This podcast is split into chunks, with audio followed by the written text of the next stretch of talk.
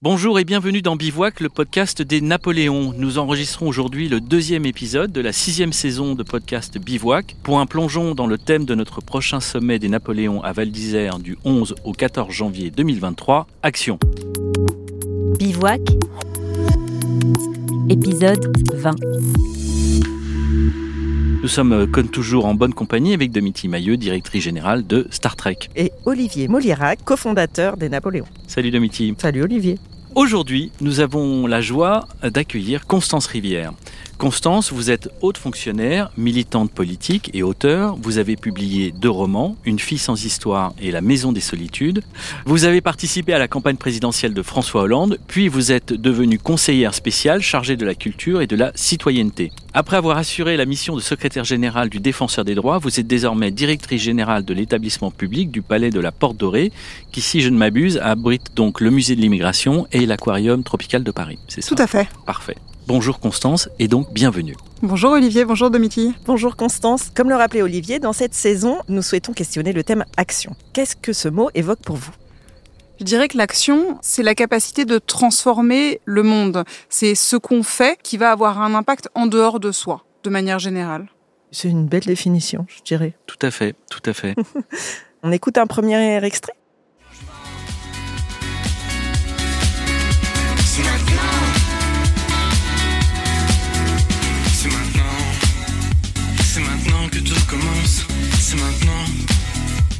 Maintenant qu'il faut agir. C'est maintenant que nous avons une chance et qu'il faut, qu'il faut la saisir. C'est une musique qui vous rappelle des souvenirs oui, évidemment, ça me rappelle euh, le souvenir de la campagne de 2012. C'est ça. Le changement, c'est maintenant. Exactement. Donc, dès vos 15 ans, vous vous investissez en politique comme militante du Parti socialiste et quelques années plus tard, votre mission de conseillère auprès du président François Hollande traitait des enjeux d'institutions, de société et des libertés publiques. On reproche souvent aux hautes instances de ne pas être en phase avec le terrain. Est-ce que vous avez ressenti ce fossé à ce moment-là?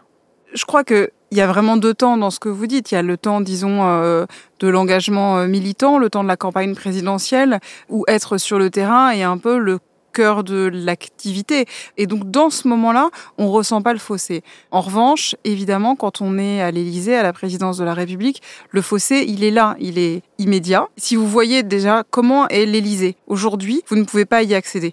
Il y a des barrières, c'est un palais au milieu de Paris. C'est un choix, hein, c'est un symbole aussi euh, dans la République que d'avoir un palais présidentiel qui est à ce point fermé, disons. Donc, le fossé est incontestablement présent quand on est à l'Élysée, on n'est pas sur le terrain, on n'est pas auprès des gens.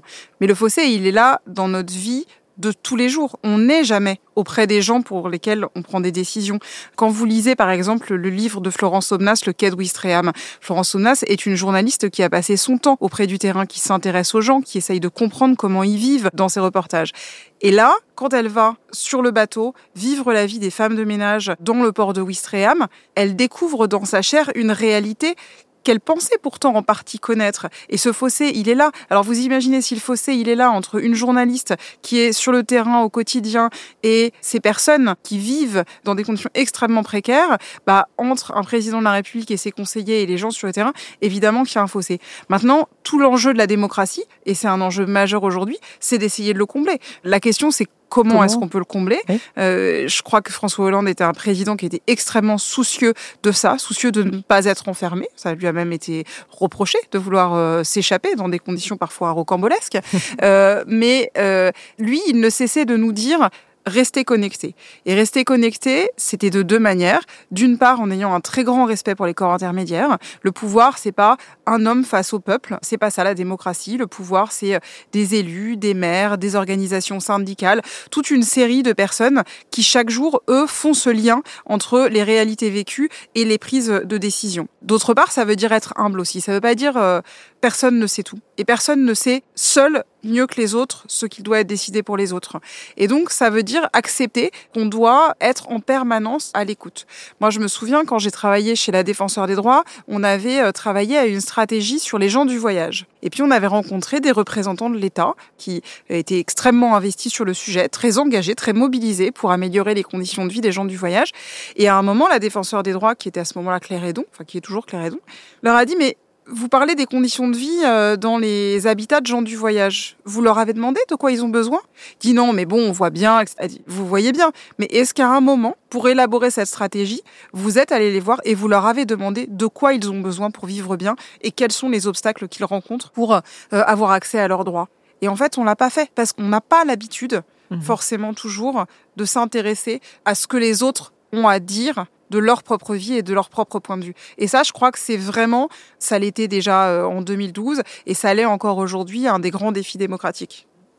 Pensez-vous qu'il existe une limite à l'action politique au sein des partis? Alors si la question c'est est-ce qu'il y a de l'action politique possible en dehors des partis, incontestablement. En ce moment, oui. En ce moment, oui. Euh, et moi, j'ai découvert la vie politique au sein d'un parti qui était le Parti socialiste. Et j'y ai trouvé des choses assez uniques, je dois dire, que ce soit en termes de formation. C'est aussi une école, un parti politique. C'est découvrir ce que c'est que la vie politique, l'histoire de la démocratie, euh, les questions sociales. On y apprenait beaucoup de choses. On s'y faisait des amis aussi, c'était des lieux de sociabilité. Sans doute que si j'avais 15 euh, ou 18 ans aujourd'hui, je ne me tournerais pas forcément vers un parti. Je vois bien que l'engagement des jeunes, il prend aujourd'hui beaucoup d'autres formes, dans des mouvements, dans des engagements sur des causes, sur euh, le climat, sur la lutte contre les discriminations. Et je trouve ça extrêmement fort. Je dirais qu'il y a une chose qu'il faut pas oublier, c'est que le cri, la colère, l'indignation, ne suffit pas à structurer un engagement et à permettre la transformation. Le thème que vous abordez, c'est la question de l'action. Et donc la question, c'est comment est-ce que, une fois qu'on a identifié les points sur lesquels s'indigner, on le transforme en levier d'action? Et ce qu'offre un parti politique, c'est quand même une structuration qui permet d'aller vers la conquête du pouvoir et aussi la transformation du monde. C'est chahuté peut-être parce que euh, on attend que ça aille plus vite et en tant que citoyen on ne comprend pas le fait que ça, la réponse ne soit pas aussi rapide que vous parliez des mouvements aujourd'hui euh, qui fédèrent les jeunes autour d'un certain nombre d'actions. Ce qui est critiqué, c'est peut-être cette temporalité-là. Oui, je pense que ce qui est critiqué, c'est d'une part le fait que euh, les partis, comme euh, en fait toute institution qui, euh, à un moment, devient très rigide, crée des normes, crée des pesanteurs. Il y a beaucoup de gens qui arrivaient dans les partis et qui avaient l'impression, parfois justifiée d'ailleurs, hein, qu'il allait falloir attendre 15 ans, 20 ans pour pouvoir espérer être conseiller départemental et puis s'inscrire dans une trajectoire, alors qu'il y a une impatience de la jeunesse qui est liée à l'urgence des crises qu'on connaît aujourd'hui. Ça, c'est incontestable. La question, c'est comment est-ce que on arrive à ne pas être écrasé par cette urgence? Parce que c'est tellement énorme que, à un moment, l'ampleur des difficultés auxquelles on a à faire face peut écraser la possibilité d'une action. Quand on voit plus par quel bout on va prendre le problème, ben finalement, on est en tétanie et donc on crie. Et ça suffit pas de crier. Et puis le sujet aujourd'hui, il est international. C'est la question de la crise climatique. Elle, elle nous concerne pas évidemment que le pays, que même le continent. Elle est, donc c'est du coup, c'est vrai que ça a une forme de, c'est absolument gigantesque. Donc ça peut un peu faire peur. Oui, mais et, on ne sait pas comment l'attraper, par quel bout le prendre. Et on a besoin à la fois d'avoir peur. Moi, je crois que la peur, elle peut être aussi euh, très féconde mm. et d'agir et d'agir au quotidien. Et je veux dire, tous ces mouvements aujourd'hui font aussi une sorte de bloc général, de nébuleuse, qui est peut-être plus difficile à appréhender que quand on avait cinq ou six gros partis avec euh, un corpus idéologique, avec euh, une structuration locale extrêmement forte. Là, aujourd'hui, ça se maille différemment, mais c'est aussi une richesse incroyable. La question, c'est, c'est que c'est plus difficile. Vous avez porté plusieurs combats euh, durant cette période. Duquel êtes-vous la plus fière? Je pense que peut-être j'en citerai deux, des combats dont j'ai été très fière au tout début du quinquennat 2012-2017. Euh, le premier, c'est le mariage pour tous, qui est un sujet qu'on a porté pendant toute la campagne et qu'ensuite j'ai porté quand j'étais à l'Élysée. Évidemment, je pense qu'on n'est pas allé assez loin, assez vite. Quand on porte un combat de ce type-là, on a toujours envie euh, d'en embrasser euh, la totalité. Mais il faut bien se souvenir à quel point c'était un combat à l'époque. Et j'en suis fière parce qu'aujourd'hui, tout le monde a même oublié que c'était un combat. C'est-à-dire que c'est une évidence qui s'est imposée et qui a permis d'autres avancées les unes après les autres. Et donc, c'est, je dirais, une victoire qui en a amené d'autres. Et ça, c'est une vraie fierté. Et puis le deuxième, c'est une question culturelle aussi. C'est la création de la haute autorité pour la transparence de la vie publique, qui, pareil, aujourd'hui, euh, n'est plus contestée, mais qui à l'époque a été très, très, très vivement euh, contestée parce que il n'y avait pas cette culture de la transparence dans la vie démocratique française. On acceptait que le pouvoir soit nimbé d'une sorte de mystère et que les hommes politiques aient euh, leur part d'ombre. Et ça, je crois qu'aujourd'hui, c'est plus acceptable parce que euh, on est bien euh, dans une situation qui est une situation économique, qui est une situation de tension sociale, qui justifie que les hommes et les femmes politiques aient un devoir d'exemplarité. Et l'exemplarité, ça passe d'abord par une forme de transparence. On va écouter un deuxième extrait. Mon premier rôle, c'est de casser l'indifférence qui est en train de gagner notre société. Parce que les droits fondamentaux, ils ne peuvent pas être relatifs. Les droits fondamentaux ne prévoient pas une obligation de moyens, mais une obligation de résultat. En termes de droit inconditionnel à l'hébergement, ce n'est pas une bonne approche de dire non, ce droit n'est pas inconditionnel, nous allons l'adapter au nombre de places qui existent dans le département. Les droits fondamentaux, ça n'est pas dans les terres. Les droits fondamentaux, c'est sur les trottoirs du boulevard de la Villette. Vous avez reconnu euh, Jacques Toubon, vous avez travaillé à ses côtés en tant que secrétaire général euh, du défenseur des droits. La mission du défenseur des droits est précisément de défendre les personnes dont les droits ne sont pas respectés, permettre l'égalité de tous et toutes dans l'accès aux droits. Concrètement, ça veut dire quoi? Bah, Je crois que l'extrait euh, de Jacques Toubon que vous venez de passer est le plus parlant à cet égard. C'est une scène, j'essaye de vous redonner un petit Le peu le contexte, contexte. Il oui. est à l'Assemblée nationale et il vient présenter son rapport annuel. S'en suivent toute une série de questions euh, des députés sur un certain nombre de points du rapport annuel. Et un député de la majorité l'interpelle en lui disant quelque chose du type ⁇ Vous êtes en fait un idéaliste, vous venez comme ça euh, nous faire des leçons, mais vous ne vous rendez pas compte de ce qu'est la réalité. Vous êtes un naïf. Je sais, c'est pas ça l'expression qu'il emploie, mais c'est ça qu'il veut dire. Et tout bon se met en colère. Le- L'extrait que vous entendez, c'est un extrait où il est authentiquement en colère. Et il est en colère pourquoi? Parce que c'est donner cette question, c'est donner l'impression que les droits, sur quoi repose quand même toute notre société, tout notre système démocratique, toute notre république, seraient quelque chose en fait euh, d'assez abstrait ou euh, une forme d'idéalisme bien gentil, mais euh, dont on ne peut pas aujourd'hui s'occuper parce que le réel est, est dur. Mais c'est très bien, mais les droits, c'est la vie quotidienne des gens tous les jours. Le défenseur des droits, les questions qui lui sont posées, c'est un monsieur qui est en fin de droit d'allocation, qui du jour au lendemain ne touche plus rien, et s'il ne touche plus rien, sans comprendre pourquoi et sans pouvoir jouer en administration, ça veut dire qu'il va pas pouvoir manger le soir, qu'il va pas pouvoir mettre de l'essence dans son véhicule pour aller travailler et qu'au bout de quelques mois, il peut se retrouver dans une situation d'extrême misère. Donc on n'est pas là en train de poser une forme d'idéal, on est en train de dire que les droits pour tout le monde structurent la possibilité même de la vie sociale. C'est euh, le droit d'un gamin qui, euh, parce que il est sourd, mettons, ne peut pas aller en voyage scolaire avec tous ses camarades. Bah, cet enfant, on commence à dessiner pour lui un schéma d'exclusion. C'est pas acceptable. C'est euh, une femme qui, enceinte, ne retrouve pas son boulot à son retour de congé maternité. C'est un couple d'homosexuels à qui on refuse un logement parce que pff, on trouve que c'est pas forcément exactement euh, les locataires qu'on avait envisagés. Donc la défense des droits, c'est ça. Et je pense que c'est extrêmement important, et c'est pas pour rien, à mon avis, que vous avez choisi cet exprès, de dire ça. Les droits, c'est sur les boulevards du trottoir de la Villette. Pourquoi avoir décidé de passer du système partisan à une institution administrative indépendante? Alors déjà, je dirais pas que l'Élysée est un système partisan. Je pense que quand on travaille pour le président de la République, on travaille pour tous les Français et pour toutes les Françaises. Ça serait euh, même presque euh, problématique par rapport à la conception qu'on a de notre rôle à ce moment-là, de s'en extraire. Ensuite, de manière peut-être un peu étrange, j'y vois une forme de continuité entre les deux, justement parce que c'est pas partisan. C'est-à-dire que l'Élysée n'est pas un lieu partisan, c'est un lieu où on doit en permanence essayer de trouver des moyens de faire progresser la société, mais de le faire dans le respect de l'ensemble de ses composantes. Et je crois que François Hollande, qui était le président que j'ai servi à ce moment-là, a beaucoup été critiqué sur euh, une forme de modération qu'il a pu avoir dans un certain nombre de prises de décision. Mais cette modération, elle a aussi une vertu qui de permettre que les transformations ne viennent pas brutaliser de manière trop insupportable une partie du corps social.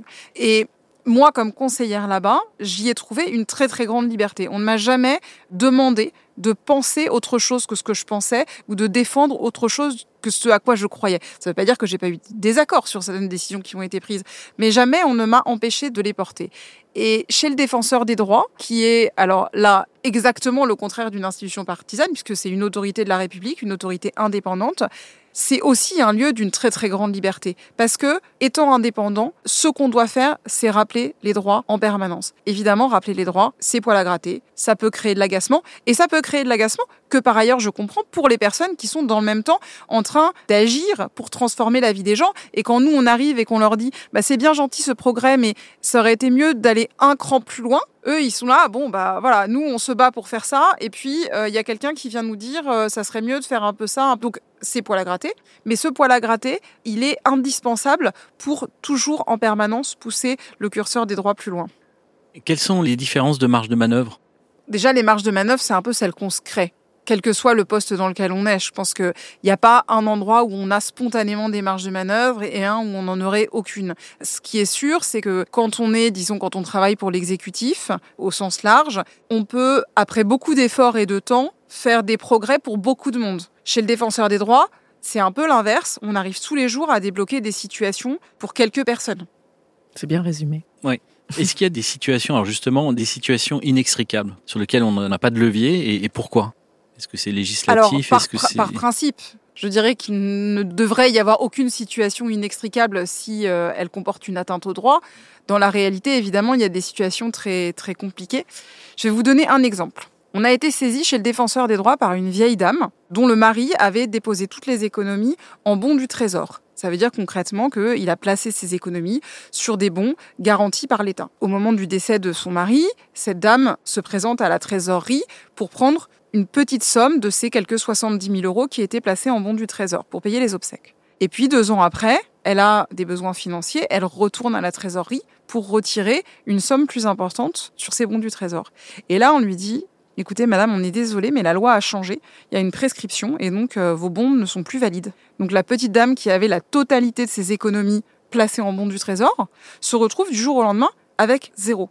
Elle saisit le défenseur des droits et le défenseur des droits écrit à la trésorerie qui dit bah oui mais la loi a changé, nul n'est censé ignorer la loi. Donc remonte les services du ministère, écrit à énormément de monde, etc. Et on est dans une situation qui peut sembler inextricable puisque d'un côté le droit est évidemment du côté de l'administration, de l'autre côté l'équité est du côté de la dame. On lui dit qu'elle ne pouvait pas ignorer le changement de la loi. On pourrait aussi considérer que l'État a une obligation d'informer les personnes concernées au bout de deux ou trois ans, ils ne pourront plus retirer un seul euro. Et donc, on se retrouve dans cette situation où il y a un dialogue qui est rendu impossible.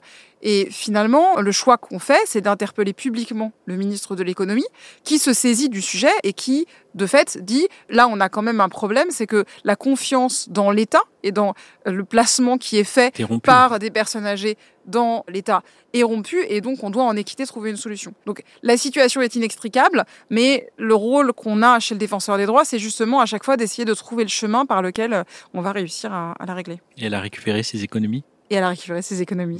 Est-ce que la réponse, du coup, euh, valait uniquement pour cette personne ou est-ce qu'ils ont créé une réponse collective euh, pour les autres qui auraient pu être dans le même cas de figure? Alors, je pense que la réponse de leur point de vue valait pour cette personne, avec une spécificité que je suis quand même obligée de mentionner, qui est que cette dame était allée à la trésorerie, qu'elle avait retiré un peu d'argent et qu'à ce moment-là, la loi avait déjà changé et que personne ne l'a prévenue. Donc il y a même presque une faute de l'administration alors qu'elle a été en contact avec eux, à ne lui avoir rien dit. Maintenant, euh, si d'autres personnes veulent se saisir de cette question. J'ai pas de bon du trésor pour, ma part, je le regrette. Je le regrette, j'aurais pu. Euh, mais euh, voilà, non, mais en tout cas, ça a certainement créé une forme de jurisprudence du coup sur ces questions. Je sais pas s'il y a eu d'autres histoires de, du même type, mais là au moins il y a un, précédent. Donc ça a dû mm. peut-être faciliter la résolution du problème. On écoute un, un troisième extrait. Un troisième extrait, tout à fait.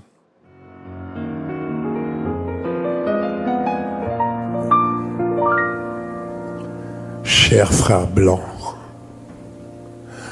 quand je suis né, j'étais noir. Quand j'ai grandi, j'étais noir. Quand je suis au soleil, je suis noir. Quand je suis malade, je suis noir. Quand je mourrai, je serai noir.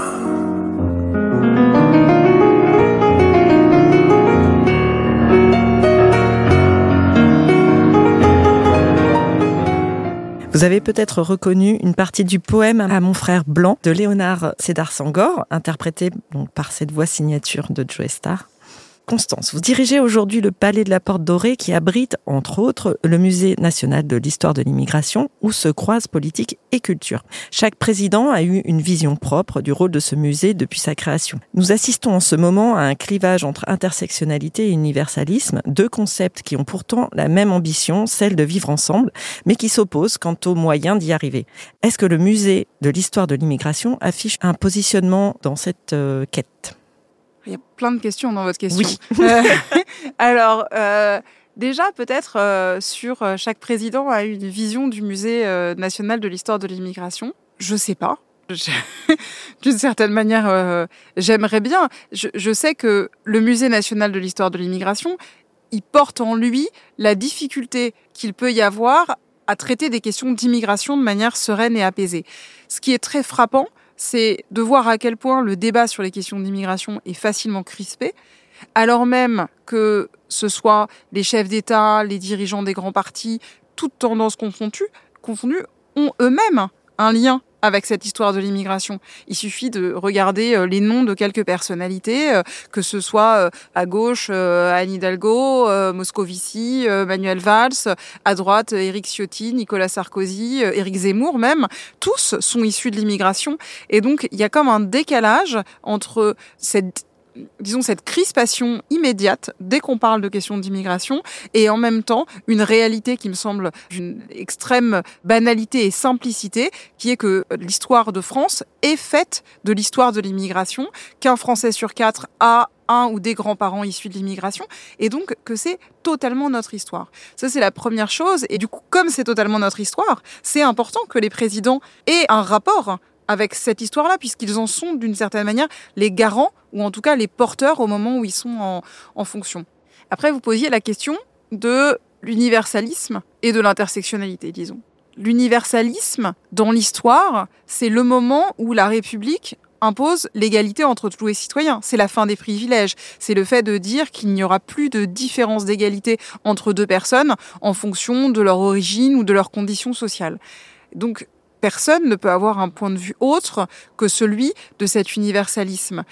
Mais en même temps, l'universalisme, il s'est accommodé de la colonisation. Le palais de la Porte Dorée, c'est un lieu qui a été créé en 1931 pour l'exposition coloniale, au moment, disons, de la plus grande expansion ou de la gloire coloniale française. Et on y voit des fresques sur lesquelles la France, en majesté, apporte la justice, le droit, la sagesse à ses colonies. L'universalisme fait partie de cette histoire qu'on raconte aussi pour justifier la colonisation. L'universalisme, il s'est accommodé pendant très longtemps de droits moindres pour les femmes, de l'absence de droit de vote pour les femmes. Donc l'universalisme est à la fois le socle sur lequel on repose, mais on ne peut pas dire qu'il contient en lui-même la totalité des combats pour les droits. Donc moi, je suis très mal à l'aise quand on vient opposer l'universalisme, je me sens profondément universaliste, avec d'autres formes de combat qui peuvent être pris. L'intersectionnalité, je ne sais pas exactement ce que ça veut dire, mais si ça veut dire que quand on est une femme noire handicapée, on rencontre bien plus de difficultés pour accéder à certains droits, euh, à l'emploi, à un logement, etc., que d'autres, c'est juste une réalité, en fait, euh, qui est euh, matérialisée par énormément d'enquêtes.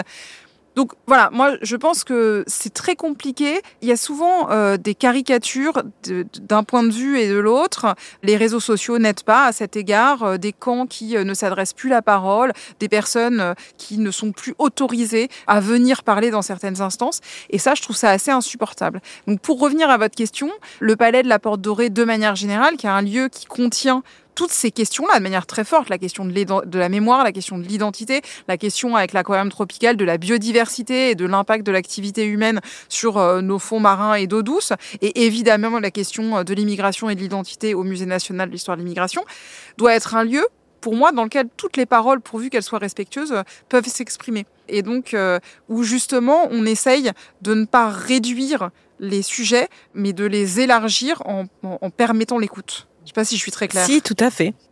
Selon vous, est-ce que l'identité menace le collectif? Je trouve que c'est une question qui va dans la continuité de la précédente. L'identité, dans sa vision essentialiste, très forte, elle menace en tout cas l'égalité. Puisqu'elle donne l'impression qu'il pourrait y avoir des identités irréconciliables. Donc l'identité dans cette acception-là, l'identité comme assignation, comme réduction, comme séparation, elle menace l'égalité et donc le collectif.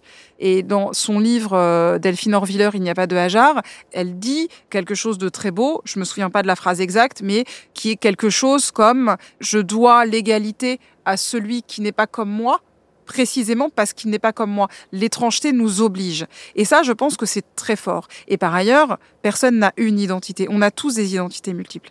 Mais je pense, et c'est peut-être un peu moins évident à dire ou à expliquer, qu'on ne doit pas pour autant nier les identités. C'est-à-dire qu'on ne doit pas oublier que cette question de l'identité, elle est une question importante pour les gens. On peut s'extraire de son identité si on la connaît. Et pendant longtemps, on a rendu difficile aux gens de connaître ou d'être dans la parfaite connaissance de son identité et de l'identité de ses parents, de ses grands-parents et de la manière dont leur histoire a contribué à notre histoire.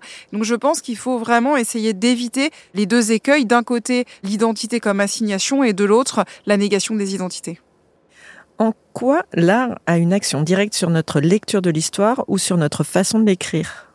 C'est une question très difficile parce que l'art a un lien avec l'histoire qui a énormément évolué au fil du temps. L'art pendant toute une période, c'était presque l'art officiel. Donc l'art qui racontait l'histoire pour le sublimer ou le magnifier, c'était euh, l'art qui faisait euh, les grands portraits des rois dimension et qui permettait politique. de voilà une dimension euh, politique qui permettait aussi de cacher ce qu'il y avait dessous. Au palais de la Porte Dorée, je parlais tout à l'heure des fresques de Ducos de la Haye qui sont à l'intérieur ou des bas-reliefs de Janot. C'est l'art qui est utilisé pour raconter la mission civilisatrice de la France dans la colonisation. Donc il y a bien une utilisation politique de l'art et en sens inverse, les mouvements surréalistes qui commencent déjà à protester contre la colonisation comme mécanisme de domination de peuples dont la vocation est d'être libre. Donc l'art est immédiatement politique.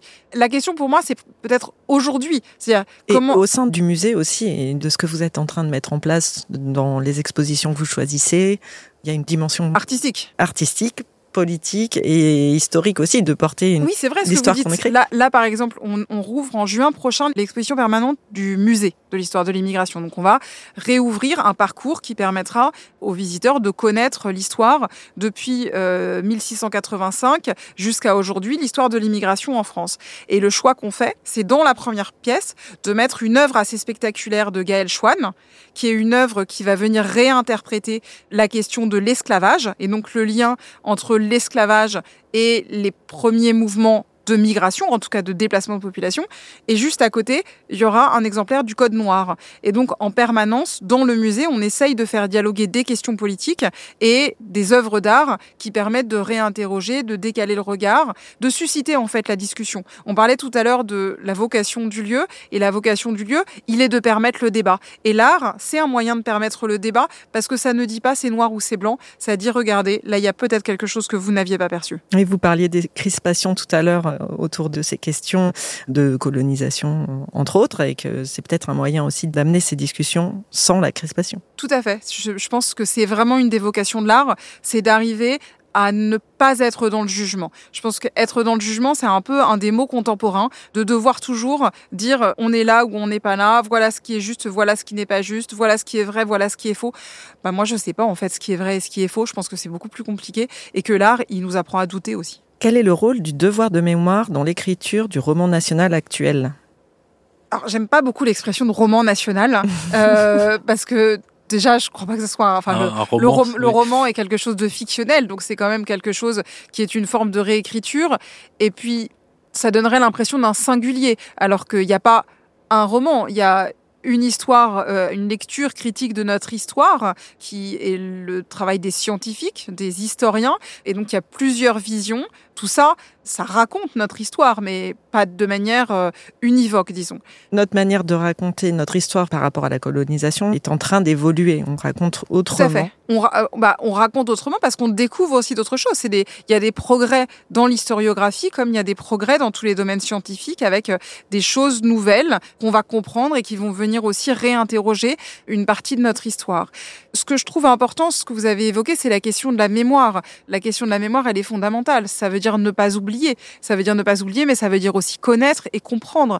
Et je crois que dans l'enseignement qui est donné aux jeunes, dans ce qu'on transmet, dans la capacité qu'on a à tracer un trait entre les générations, c'est absolument fondamental. Ne pas oublier. On le doit à nos ancêtres, mais on le doit aussi à nous-mêmes. Moi, je me souviens que mon grand-père, qui écrivait sur la littérature, donc qui n'était pas historien, mais qui a vécu, lui, euh, les périodes du XXe siècle les plus dures, qui euh, a fui euh, comme juif pour se cacher la Seconde Guerre mondiale, et puis qui ensuite, sans doute par une forme de culpabilité de ne pas avoir été engagé dans ce moment-là, de s'être juste caché en quelque sorte, a été porteur de valise pendant la guerre d'Algérie. Et puis ensuite, il a plus jamais parlé de politique. On parlait de littérature, mais on parlait pas de politique. Alors, Peut-être que quand on parlait de littérature, on parlait de politique en fait, mais moi, comme j'étais jeune, je le voyais pas.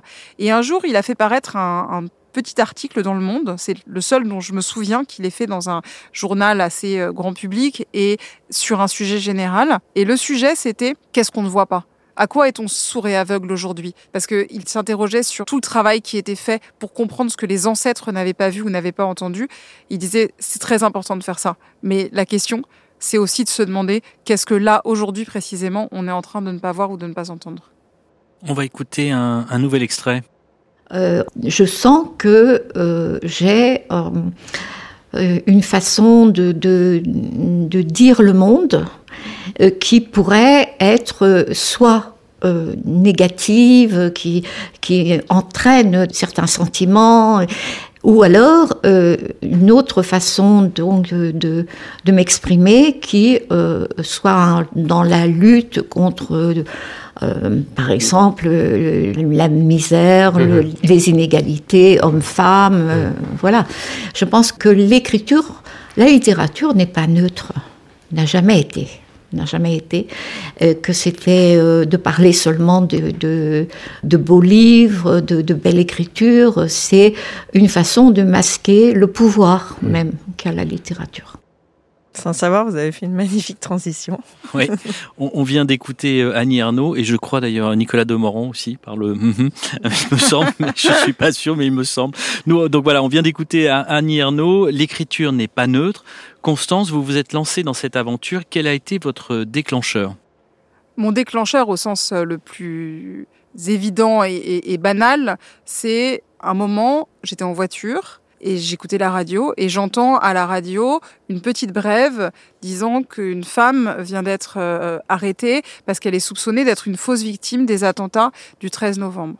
Moi, il se trouve que quand j'étais à l'Élysée, je me suis occupée des victimes et de tous les dispositifs à mettre en place dans cette période-là, euh, entre Charlie Hebdo, l'hypercachère et le, et le 13 novembre.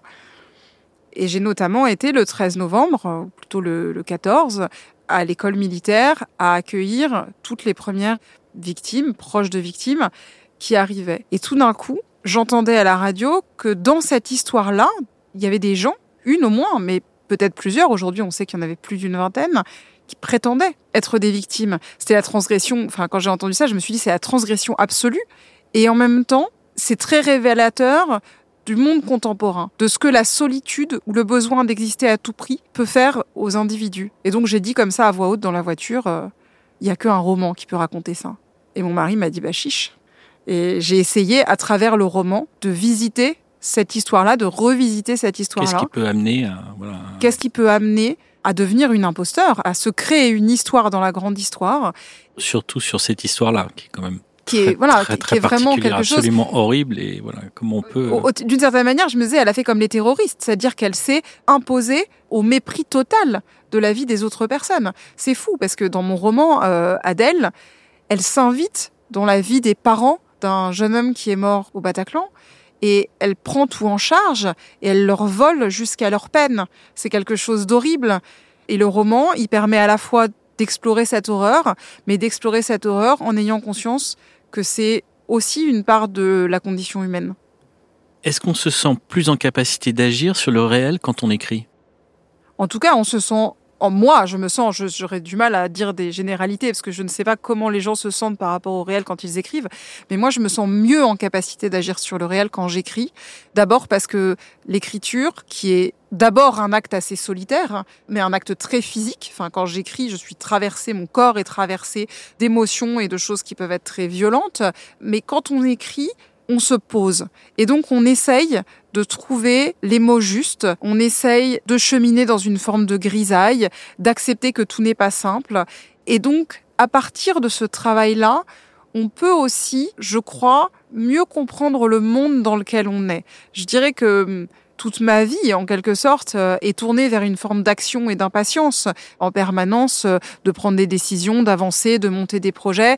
Donc, je suis dans l'action. Et le fait d'écrire me permet de donner du sens et de la portée à cette action. Ça me travaille toute la journée. C'est-à-dire que j'écris tôt le matin, mais ça reste, et ça reste comme quelque chose qui m'oblige aussi à ne pas être en contravention avec ce que j'ai essayé de poser comme sincérité dans les mots du matin. Peut-être de la nuance aussi, c'est ce que vous Tout évoquiez tout à l'heure. oui. Oui, tout à fait. Vos deux romans traitent du rapport que nous entretenons à notre identité, besoin d'exister, quitte à s'inventer une vie, ou besoin de comprendre d'où l'on vient. Tout de votre parcours semble converger vers cette quête. Qu'est-ce que cela représente pour vous?